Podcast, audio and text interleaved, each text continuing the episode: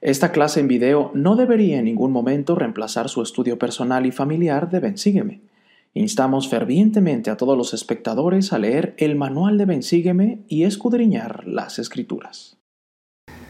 Muy buenas noches hermanos y hermanas, como cada domingo su amigo y servidor Pepe Valle está aquí para compartir algunos pensamientos y sentimientos en cuanto a la lección que comprende los capítulos del 8 al 13 de Primera de Corintios y lleva por título Vosotros sois el cuerpo de Cristo. El título de la clase se encuentra en 1 de Corintios 12:27 y esta lección comprende de mañana 28 de agosto a septiembre 3. Y me hago a un lado para que ustedes tomen una captura de la pantalla si así lo desean. El día de hoy, y tal vez continuando con lo eh, que hablamos la semana pasada acerca de llegar a ser uno en unidad, en esta parte de la carta de Pablo a los Corintios, a, esta, a estas personas que vivían en esta ciudad de Corinto, que era una ciudad tal vez avanzada en cuestión de economía, que había muchas personas de diferentes estatus sociales y aún académicos. Pablo sabía que ellos en esta congregación tenían que ser unidos. Él no les estaba pidiendo solamente que toleraran, como dice la introducción, del manual de Ben Sígueme, no solamente que pudieran coexistir y que pudieran tolerar las diferencias de otras personas. De hecho, lo que él decía es que desde que se habían bautizado como miembros de la iglesia de Cristo, ellos tenían que saber cómo aceptar y cómo usar los diferentes dones que estas personas de diferentes eh, estatus sociales y académicos podrían traer a la iglesia. Si nosotros nos vemos en un barrio o una estaca de nosotros en el momento, en este día, podemos darnos cuenta que habrá hermanos con diferentes habilidades, con diferentes eh, situaciones de vida, con diferentes experiencias y aún con estudios diferentes. Pero cada uno de ellos, junto con nosotros, podemos lograr un objetivo más grande del que usted y yo nos imaginamos. No es bueno solamente decir, ah, bueno, este hermano viene de tal lado, pues lo voy a aceptar y voy a convivir con él, pero en realidad no quiero asociarme con él o con ella, sino es ver qué dones esta persona tiene y usarlos para que este objetivo se logre. Nosotros podemos darnos cuenta que en nuestros barrios, en nuestras ramas, en nuestras organizaciones, dentro de la iglesia, habrá gente que tal vez no está de ah, igualmente que nosotros en cuestión de vestidura, en cuestión de cómo eh, llega a la capilla o cómo hace algunas cosas.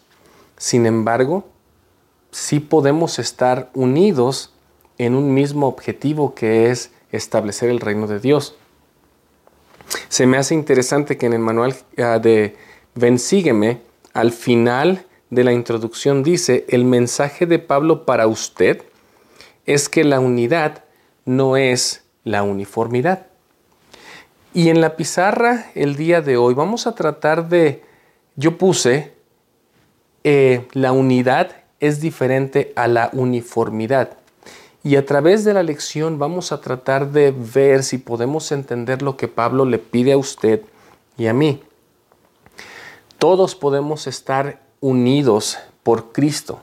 Todos hemos entrado en el, convenio de aceptar el llamamiento, el llamado de poder ser mejores y eh, también invitar a otras personas a que sean mejores.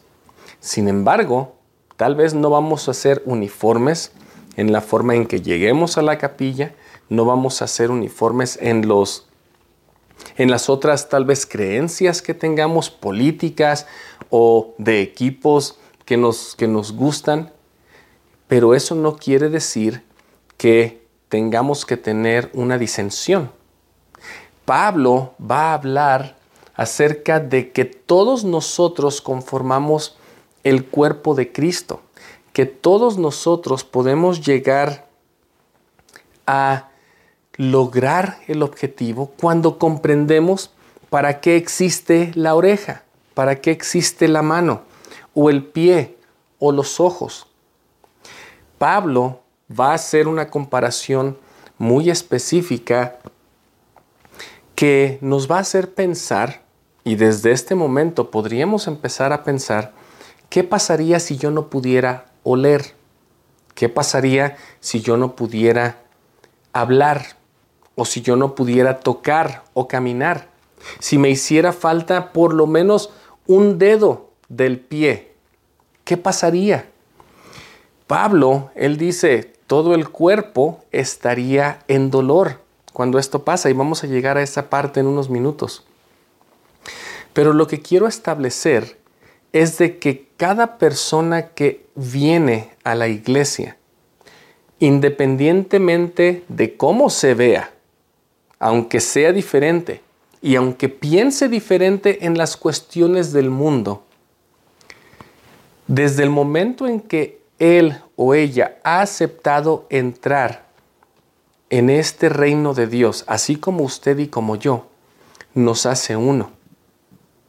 Nos hace uno muy diferentes en apariencia, en creencia, tal vez hasta en forma de hablar, pero eso no quiere decir que no podemos ser uno.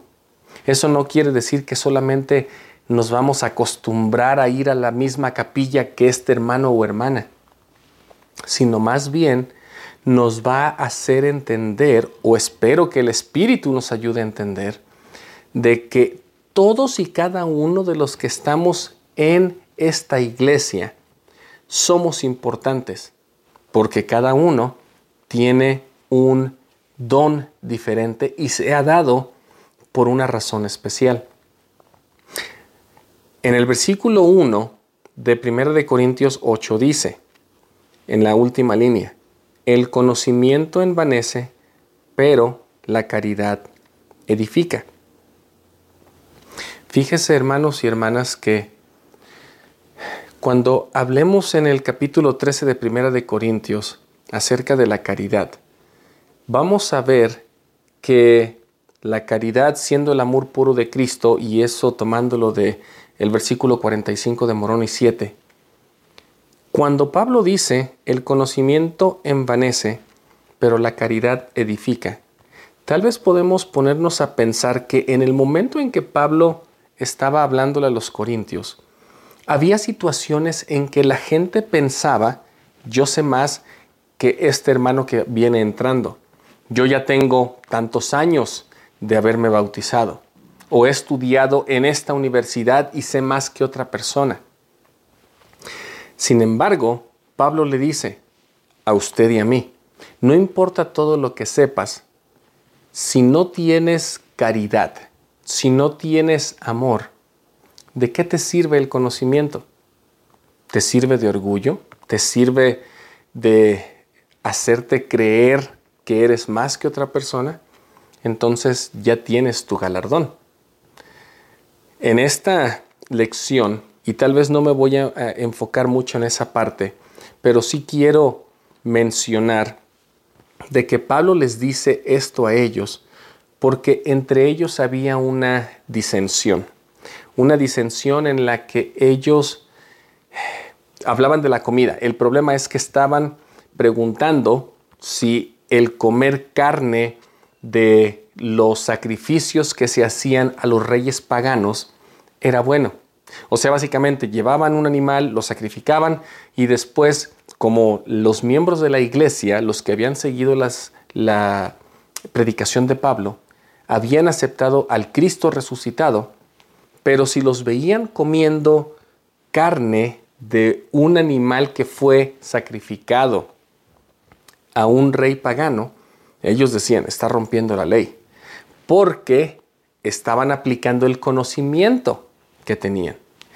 En el versículo 10 de Primera de Romanos, o perdón, Primera de Corintios 8, dice, porque si alguno te ve a ti, que tienes conocimiento, que estáis sentado a la mesa en un lugar de ídolos, la conciencia de aquel que es débil, ¿no será alentada a comer de los sacrificados de los ídolos?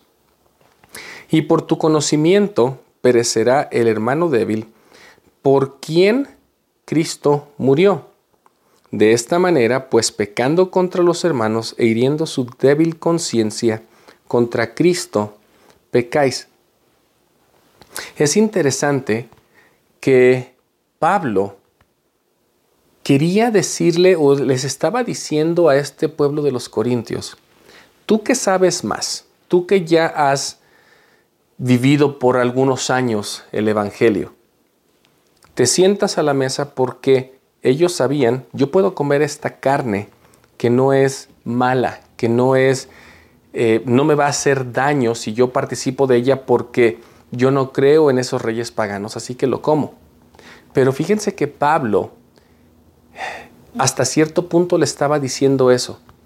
Tú te sientas a la mesa, comes del, del sacrificio que para el nuevo miembro o para la persona que acaba de unirse al barrio, a la estaca, te ve que estás tomando o comiendo algo y piensa que estás haciéndolo mal, y tú sin explicar, sin amor, solamente comes y comes, estás haciendo que este hermano más débil caiga. Y otra vez, aquí hay que ser tal vez cuidadosos porque tal vez podríamos pensar, bueno, me voy a cuidar de todo lo que hago solamente porque un hermano sabe menos. Bueno, cuando no tenemos caridad y solamente queremos demostrar que sabemos más y tal vez hacemos cosas que para alguien que apenas está aprendiendo, como en el caso de, de los corintios, hacemos algo que podría hacer pensar a alguien que estamos haciendo algo mal y debilita su testimonio solamente porque yo creo saber más que esa persona, Pablo dice, sería mejor que no comas. No comas esa carne si sientes que estás haciendo caer a otra persona. Es bien interesante que en este caso, fíjense que cuando ponemos esto en contexto y lo transferimos a nuestra vida el día de hoy. A veces nosotros, y no voy a hablar de comer, no voy a hablar de, vestir, sino voy a hablar en una forma muy general. A veces cuando nosotros publicamos cosas en nuestras redes sociales, no nos ponemos a pensar el o la implicación o el resultado que una fotografía, un comentario podría tener para una o dos personas. Nosotros a veces hablamos, publicamos como si todas las personas supieran todo lo que yo sé. Pero a veces esos comentarios, esas publicaciones, esas fotos van a hacer que alguien que tal vez no tiene un testimonio fuerte diga, ah, pero si el hermano o la hermana publicó esto, pues tal vez está bien. O, o al parecer puede que esté que tenga algo más que yo, entonces o tal vez yo no he entendido, o tal vez dejo de ir a la iglesia, porque lo que él hace como que yo no lo entiendo. Y como les dije hace un momento, tal vez no es cuestión de que nos estemos cuidando de las cosas que publicamos o decimos todo el tiempo, mas cada cosa que hagamos, ya sea en privado o en público, hay que hacerlo con caridad y vamos a llegar allí a ese momento. Ya me quiero adelantar yo mismo a la clase. Porque no importa que nosotros conozcamos o sepamos más que otro. Si no hacemos las cosas que hacemos con amor, por amor, con caridad, tal vez las personas recibirán el mensaje incorrecto. Y Pablo les habla a estas personas acerca de una carrera, tratando de decirles, fíjense lo que ustedes están haciendo, esto que están donde han entrado se puede comparar a una carrera. Versículo 24 de Primera de Corintios 9. ¿No sabéis que los que corren en el estadio, todos a la verdad corren, pero solo uno se lleva el premio? Corred de tal manera que lo obtengáis. Y todo aquel que compite de todo se abstiene. Y ellos a la verdad para recibir una corona corruptible, pero nosotros una incorruptible. Así que yo de esta manera corro, no como a la aventura, de esta manera peleo, no como quien da golpes al aire, sino que golpeo mi cuerpo y lo pongo en servidumbre, no sea que habiendo predicado a otros, yo mismo venga a ser descalificado. Cuando Él les habla acerca de esta carrera y dice, todos estamos en una carrera, Él no está hablando de la iglesia, está hablando de todo el mundo. Pero solamente uno, y otra vez, cuando se refiere a uno, se refiere a usted o a mí o a todos aquellos que hemos concertado un convenio con Dios. Todos aquellos que nos esforzamos, dice, se lleva el premio. Aquí no dice, el que llega primero se lleva el premio sino todo aquel que se esfuerza por llegar a la meta recibe el premio. Sin embargo, a veces en esta carrera en el mundo, nosotros, como dice en el versículo 27 ya al final, a veces yo predico, pero yo mismo vengo a ser descalificado, porque mis acciones no van con mis palabras, no van con lo que yo hablo en el púlpito y digo, pero después hago algo no malo, pero podría parecer malo, y aquellos que me escuchan hablar, aquellos que me escuchan predicar, tal vez dicen, pero no concuerda lo que él habla o lo que ella habla con lo que hace.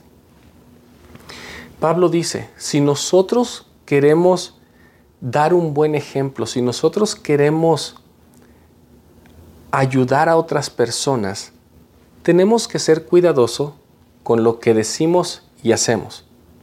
Y otra vez, si lo transportamos a nuestras redes sociales, podemos tal vez empezar a pensar cada vez que nosotros publiquemos o digamos algo, si esto va a ayudar o tal vez va a entorpecer la carrera de otro.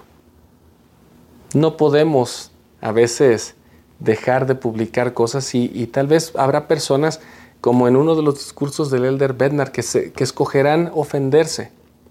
Sin embargo, nosotros podemos, al tener caridad, todo lo que publiquemos, todo lo que hablemos, puede ser con ese amor. Y si alguien lo toma diferente, bueno, entonces tal vez también amar a esa persona y tratar de ver si hay algo en nosotros que podemos mejorar. Pero aún con eso, aún con eso, nosotros todos somos, ah, estamos dispuestos a poder ayudar en la obra. Ahora, el hecho de que nosotros ayudemos en la obra no quiere decir que ya estamos exentos de pasar todas las tribulaciones.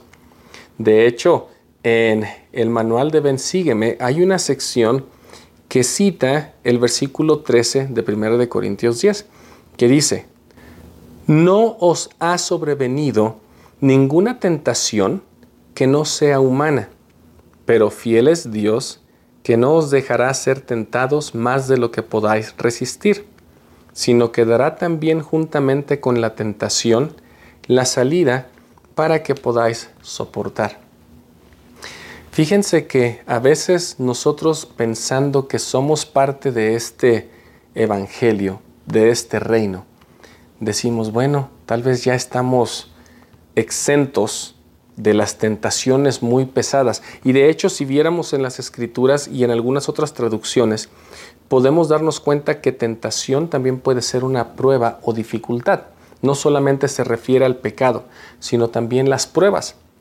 Y nosotros mismos a veces hemos hablado y discursado acerca de esta escritura diciendo, es que gracias Dios que no me vas a permitir que yo sea probado o tentado más de lo que puedo resistir. Sin embargo, eso no quiere decir que las pruebas no van a ser difíciles, que no van a ser las tentaciones que nos van a, a probar hasta, hasta lo más profundo de nuestros de, nuestros, eh, de nuestras creencias y conocimientos. A veces olvidamos y no leemos la parte que dice, sino también juntamente con la tentación nos dará, o la prueba, nos dará una salida. Yo creo que usted y yo y varias personas aquí han estado en situaciones que son más difíciles de lo que podemos resistir. Yo creo que todos aquellos que hemos eh, lidiado con muerte, con alguna enfermedad terminal, en algún divorcio o con algo que realmente es difícil, podríamos darnos cuenta que a veces sí, las tentaciones, las pruebas y las dificultades son más de lo que puedo resistir a veces digo, ya no quiero más, quiero dejar este mundo porque esto es mucho. Sin embargo, si nosotros pudiéramos leer la siguiente frase, entonces podríamos tener la esperanza de saber de que hay una forma de que esto va a pasar. Él dice, sino quedará también juntamente con la tentación o con la prueba o con la dificultad la salida para que podáis soportar. Cuando habla de salida, yo no lo relaciono con una puerta, yo no lo relaciono ya con, el, con esa última parte que uno puede dar un paso y salir, sino que cuando habla de la salida, Él dice, te voy a dar un camino, te voy a enseñar la senda para que puedas pasar esta prueba. Y si recordamos que Jesucristo es el camino, la verdad y la vida, entonces en esta escritura, si pudiéramos cambiar algunas cosas para que pudiera tener un poco más de significado, diría algo como esto. Pero fiel es Dios que no os dejará ser tentados, probados, más de lo que podáis resistir, sino que dará también juntamente con la tentación el camino que es Jesucristo para que podáis soportar. Así que hermanos y hermanas, cuando estemos en una prueba tan difícil que realmente digamos yo no lo puedo soportar, sepan que Jesucristo está con ustedes para que la podamos pasar. Esa es la salida. Esa es la solución que Dios nos da. Su Hijo Jesucristo para que podamos soportar eso que parece que no podemos pasar, eso que no podemos soportar. Si estuviéramos solos, hermanos y hermanas, definitivamente nada de esto podríamos pasar. Esta vida sería, sería algo tan difícil que podríamos decir que es mejor no estar aquí que pasar estas experiencias. Sin embargo, cuando entendemos que el camino, la solución, la salida que se nos ha dado es Jesucristo y su expiación, entonces podremos soportar estas cosas. Así que una de, una de las cosas por las que nosotros podemos recordar que Jesucristo está con nosotros es por medio de la Santa Cena. Cada domingo, hermanos y hermanas, cuando vamos y participamos de la Santa Cena, no solamente es para que nuestros pecados sean perdonados, sino es para poder recibir la fuerza de que nosotros podemos resistir las pruebas y las tentaciones que han pasado y que vendrán también. En el versículo 17 de 1 de Corintios 10 dice, siendo un solo el pan, nosotros con ser muchos somos un cuerpo, pues todos participamos de aquel mismo pan. Nosotros, como lo hablamos en la clase anterior, estamos tratando de ser uno. No ser uniformes, pero sí uno en esta creencia, en esta ah, oportunidad que tenemos de llegar a ser uno con Cristo. Y la Santa Cena cada domingo nos une como grupo a todos nosotros. La próxima vez que usted y yo tomemos la Santa Cena, aparte de pensar lo que nosotros hemos pasado, Y no solamente en los pecados, sino en las aflicciones y en las pruebas que estamos pasando. Y estamos pidiendo por ayuda. Podríamos ver la cara y podríamos sentir el sentimiento que todos los demás están sintiendo. Tal vez lo mismo que usted y yo. Y esto nos lleva a ser uno en Cristo. De hecho, esta escritura que leí se relaciona mucho con el título de la clase, pues vosotros sois el cuerpo de Cristo e individual, individualmente sois miembros de Él. Cuando estamos tomando la Santa Cena, no importa si el hermano es de un estatus social más alto que el mío, si sabe más que yo, si se viste mejor que yo, o sea, si no hay uniformidad, todos estamos unidos pidiendo ese perdón, esa ayuda, esa fortaleza para pasar las tentaciones y nuestras pruebas. Otro lugar donde podemos ver esta unidad y tal vez un poquito más de uniformidad, por lo menos en la forma que nos vestimos, es en el templo.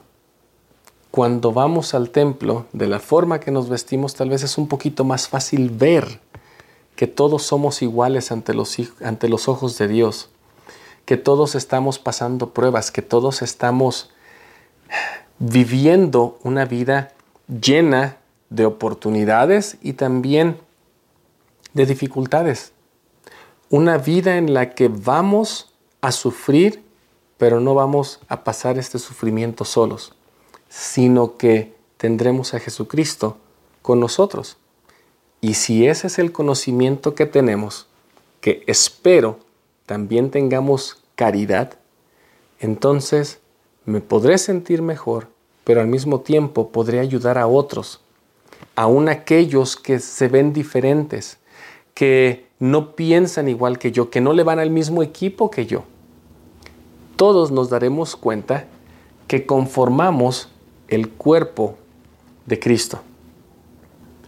Y si somos el cuerpo de Cristo, hermanos y hermanas, fíjense que en otras clases anteriores hemos mencionado que al ser, y ahora teniendo tal vez una, un fundamento más claro de lo que Pablo dice, al ser el cuerpo de Cristo, usted puede pensar ahora que entonces nosotros somos sus ojos, sus manos, su boca, sus pies, aún su corazón, y esto, este cuerpo que es de Cristo, nos permite ir y buscar y ayudar a aquellas personas que más lo necesitan?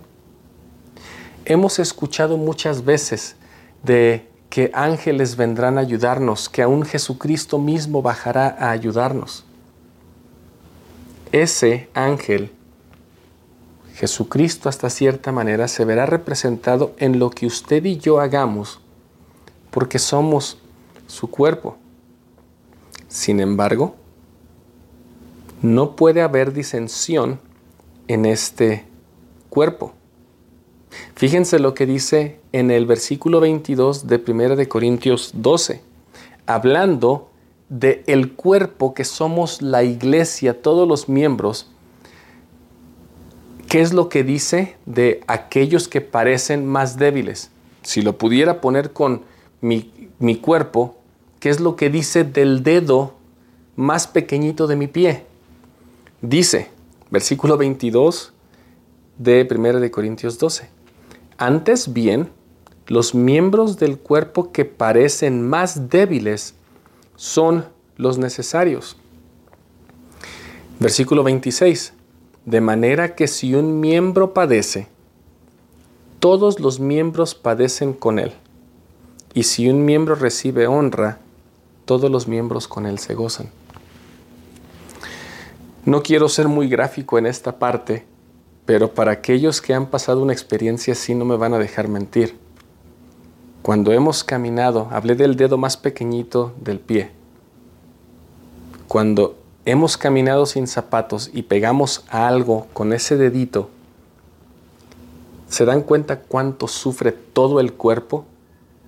No puede uno caminar, tal vez hasta la cabeza duele porque el dolor es, es insoportable. Entonces nos damos cuenta aquí que cuando un miembro de nuestra iglesia está sufriendo, aunque parezca ser el miembro más pequeño, todos padecen. Y es interesante que estamos hablando tal vez de personas, de, aquellas personas que solamente vienen y contribuyen a esta, a esta unidad. Sin embargo, si viéramos a cada persona como un don de Dios, entonces podríamos empezar a ganar ese conocimiento que Pablo habla. En el versículo 1 del capítulo 12 de 1 de Corintios dice, y acerca de los dones espirituales, y aquí yo le pondría, acerca de las personas de las que estamos hablando, no quiero hermanos que sean ignorantes. Versículo 4. Ahora bien, hay diversidad de dones o personas, pero el Espíritu es el mismo. A todos nos une el Espíritu para ser un cuerpo en Cristo. Y fíjense aquí, porque a veces pensamos que algunos tienen o tenemos dones más altos que otros y esos dones se refieren otra, otra, ah, o se trasladan o se interpretan más bien como llamamientos. Pero fíjense lo que dice en el versículo 5 de 1 Corintios 12. Y hay diversidad de ministerios, pero el Señor es el mismo. O sea, hay llamamientos de diferentes responsabilidades. Versículo 6. Y hay diversidad de operaciones, pero Dios que hace todas las cosas, en todos es el mismo. Versículo 7. Pero a cada uno le es dada la manifestación del Espíritu para provecho. Cuando nosotros hablamos de dones espirituales, hermanos y hermanas, sin hablar de nosotros, pero hablando de otras personas, un don espiritual es una persona. Cuando alguien dice, oh, es que este hermano comprende las escrituras muy bien, o esta hermana tiene un amor inmenso, ese debe de ser su don. Cuando nosotros le ponemos nombre a ese don y decimos, la hermana Riquelme es quien tiene el don del amor, entonces nos damos cuenta de que cada una, de que cada uno de los dones que podríamos llegar a tener, de discernimiento, de los milagros, de profecía, y estoy parafraseando los versículos del 8 al 10, el don de lenguas, tendrían un nombre. Así como usted cuando desarrolle el don espiritual que se le ha dado o cuando lo utilice para el beneficio y bienestar de otras personas, otras personas va a decir, el hermano Pepe tiene el don de esto, la hermana Juanita tiene el don de esto. Y si nos pudiéramos poner a pensar, los llamamientos no, no quiere decir que alguien tiene un don más alto que otro, sino que hay una diversidad de, de ministerios y hay una diversidad de operaciones. Más bien, cuando a nosotros se nos ha llamado a servir en un llamamiento, yo diría que a todos se nos ha llamado a amar, a amar al prójimo. Si nosotros pensáramos que los dones no son para beneficio de nosotros, sino para ayudar a los demás, que los llamamientos no son para nosotros, sino para ayudar a los demás y especialmente para amar, entonces diríamos, Padre, quiero amar más, dame más dones. En 1 Corintios 12, 31, el, el último versículo dice, procurad pues los mejores dones, mas yo os muestro un camino aún más excelente. Es bueno que tengas el don de discernimiento, es bueno que tengas el don de profecía, es bueno que tengas el don de la fe. Pero de acuerdo a al versículo 1 de 1 de Corintios 13, dice, si yo hablase lenguas humanas y angélicas y no tengo caridad, o en otras palabras, amor, vengo a ser como metal que resuena o címbalo que retiñe. Cuando Pablo dice, busca los mejores dones, es realmente una buena invitación. Y si no sabemos dónde encontrarlos, busquemos en nuestra bendición patriarcal. Eh, veamos para lo que somos buenos, desarrollemos un talento y después que tenemos ese talento, dediquémoslo a Dios, al servicio de nuestros semejantes para que se convierta en un don. Procuremos estos dones. Pero, de acuerdo a Pablo, si quieren aprender un camino aún más excelente, amen, amemos los unos a los otros por encima de todos los dones que usted y yo podamos tener, por encima del conocimiento, porque el conocimiento sin caridad no es nada. Ahí podemos ver la definición que Pablo le da a estos eh, hermanos de Corinto, diciéndole la caridad es sufrida, es benigna, la caridad no tiene envidia, no se comporta indebidamente, no busca lo suyo, no se irrita, no se regocija en la maldad, sino que se regocija en la verdad. Todo lo sufre, todo lo cree, todo lo espera, todo lo soporta. La caridad nunca deja de ser. Y las hermanas de la sociedad de socorro creo que han comprendido muy bien a lo que se refiere Pablo. Todos y todas en la iglesia, en la organización, llegan a ser uno en Cristo, llegamos a ser parte del cuerpo de Cristo. Así que si nosotros queremos poder ser uno, aunque no seamos uniformes en lo que hagamos o cómo pensamos, pero sí tenemos el mismo deseo de ayudarnos los unos a los otros y ser más como Jesucristo, entonces podemos utilizar todos estos dones, pero por sobre todo podemos amar a las personas. Eso es lo que es la caridad. Los dones por sí solos no sirven de nada si lo hacemos para honra y gloria nuestra. Las hermanas de la Sociedad de Socorro tienen en su lema, la caridad nunca deja de ser. ¿Y saben lo que ellas o lo que esto significa, hermanas? Y para nosotros también, hermanos, es que nosotros nunca podemos dejar de amar porque tenga un don diferente a otra persona. Somos uno en el cuerpo de Cristo. En este momento quisiera que pudiéramos ver este video acerca de la sociedad de socorro y de lo que comparten estas hermanas. Después de, de este video, yo voy a regresar para compartir mi testimonio y terminar con la clase.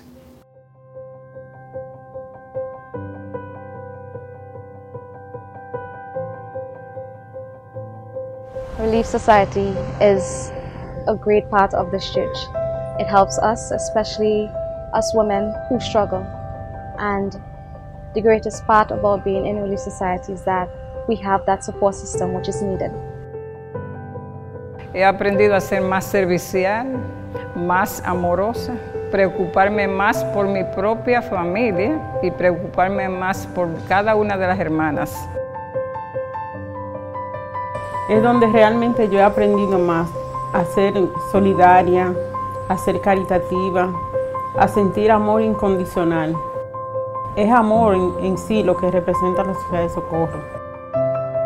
He aprendido a amar a mis semejantes, a servir desinteresadamente, a darme cuenta que el servicio desinteresado es lo que da la verdadera felicidad. Mensagem para partager avec ces Da remen pou yo toujou rete fem l'organizasyon sa afen ke pou yo kapab ede e servir l'autre monde.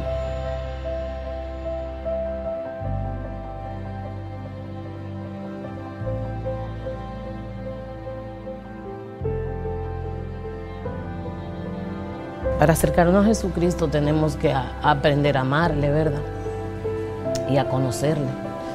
Y conocer a Jesucristo quizá no es tener mucha información de Él, es mucho más que eso.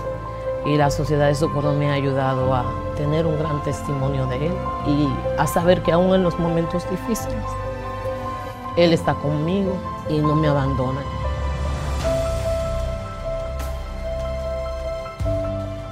La medida que tú sirves y que tú tienes la caridad en tu corazón, eso hace que tú puedas parecerte más al Salvador. Los profetas nos llaman, mis hermanas. Serán rectas. Expresarán su fe con claridad. Soportarán ser distintas y diferentes. A pesar de sus pruebas, atraerá su felicidad a las demás mujeres que son buenas y nobles y que necesitan su amistad. Encenderán su luz. Testifico que el Señor Jesucristo irá adelante y estará en medio de cada una de nosotras.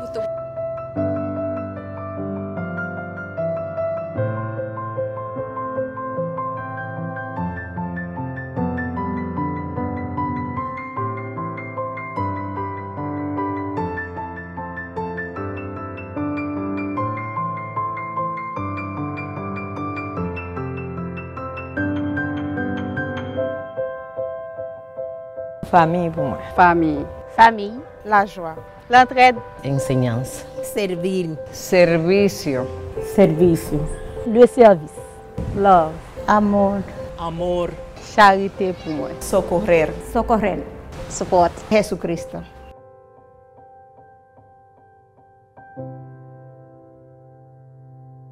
Después de ver este video todo lo que estas hermanas hablan y cómo se expresan de lo que la Sociedad de Socorro ha hecho por ellas, no puedo terminar esta clase sin leer el versículo 11 de Primera de Corintios 11 que dice, pero en el Señor ni el varón es sin la mujer, ni la mujer sin el varón. Cuando nosotros escuchamos acerca de este amor, cuando escuchamos acerca de esta caridad, no se refiere solamente a las hermanas. Las hermanas son un gran ejemplo de todo esto. Sin embargo, para usted y para mí, hermano, también es, una, es un llamado para que podamos comprender que todo lo que hagamos, que todo lo que sirvamos, si no tenemos caridad, que es amor, o el amor puro de Cristo, de nada sirve. Y si nosotros pudiéramos comprender que cuando hemos dicho en este día, en este video, que si hacemos algo pero no tenemos caridad, si esa palabra caridad la cambiáramos por Jesucristo, si todo lo que hacemos lo hacemos sin la gloria a Jesucristo o lo hacemos sin Jesucristo, nada es. Porque fíjense lo que Jesucristo es. Versículo 4 de 1 de Corintios 13. Al cambiar la palabra caridad por Jesucristo, diría, Jesucristo es sufrido y es benigno. Jesucristo no tiene envidia. Jesucristo no se jacta, no se envanece, no se comporta indebidamente, no busca lo suyo, no se irrita, no piensa mal. No se regocija en la maldad, sino que se regocija en la verdad. Todo lo sufre, todo lo cree, todo lo espera, todo lo soporta. Jesucristo nunca deja de ser. Hermanos y hermanas, cuando nosotros comprendemos que hablar de amor es solamente imitar lo que Jesucristo ha hecho, cuando decimos la caridad nunca deja de ser, quiere decir que Jesucristo nunca pasará. Él está aquí desde el principio de los tiempos y continuará por siempre. Él nos ayudará en todas las cosas que hagamos, en nuestras pruebas y dificultades especialmente, en las cosas que yo pueda hacer, en los dones que yo pueda recibir. Si no tengo a Jesucristo, de nada vale. De nada me sirve hablar y decir y predicar si mis acciones hacen que yo haga caer a alguien más. Cuando amamos como Jesucristo, entonces nosotros estamos dispuestos a esperarlo todo. Estamos dispuestos a consolar a todos aquellos, a brindar una mano amiga. Mi testimonio es de que al nosotros ser parte del cuerpo de Cristo y literalmente ser sus manos, sus ojos, sus oídos, sus pies, su corazón, todo lo que nosotros somos al ser Jesucristo mismo. Las personas que reciban su ayuda conocerán lo que realmente Jesucristo es. Y Jesucristo es amor. Y ese amor, las personas, los miembros, lo conocerán por usted. No importa si somos el dedo más pequeñito de nuestros pies. Tal vez me siento así. Sepamos que tenemos una función muy especial dentro de esta iglesia, dentro de este reino. Y esa función, ese llamamiento que hemos recibido es amar a todos es que podamos llevar este amor de Jesucristo, es que podamos decirles, conoce a Jesucristo por medio de sus y mis acciones. Que podamos nosotros comprender que la caridad es ser como Jesucristo. Y hermanas, gracias por ser un ejemplo de esto, por amar como Jesucristo amó. Que Dios nos bendiga para que podamos todos llegar a ser uno y que podamos entender que ser el cuerpo de Cristo no quiere decir que seremos uniformes e iguales, sino que tendremos el mismo objetivo todos juntos de poder amarnos, ayudarnos y poder demostrarnos que realmente todos queremos ayudarnos para llegar a vivir con Dios. Es mi testimonio mi agradecimiento y conocimiento de que todos podemos ayudarnos los unos a otros y especialmente amarnos como Jesucristo nos ha amado. Es mi testimonio que comparto con ustedes en el nombre de Jesucristo. Amén.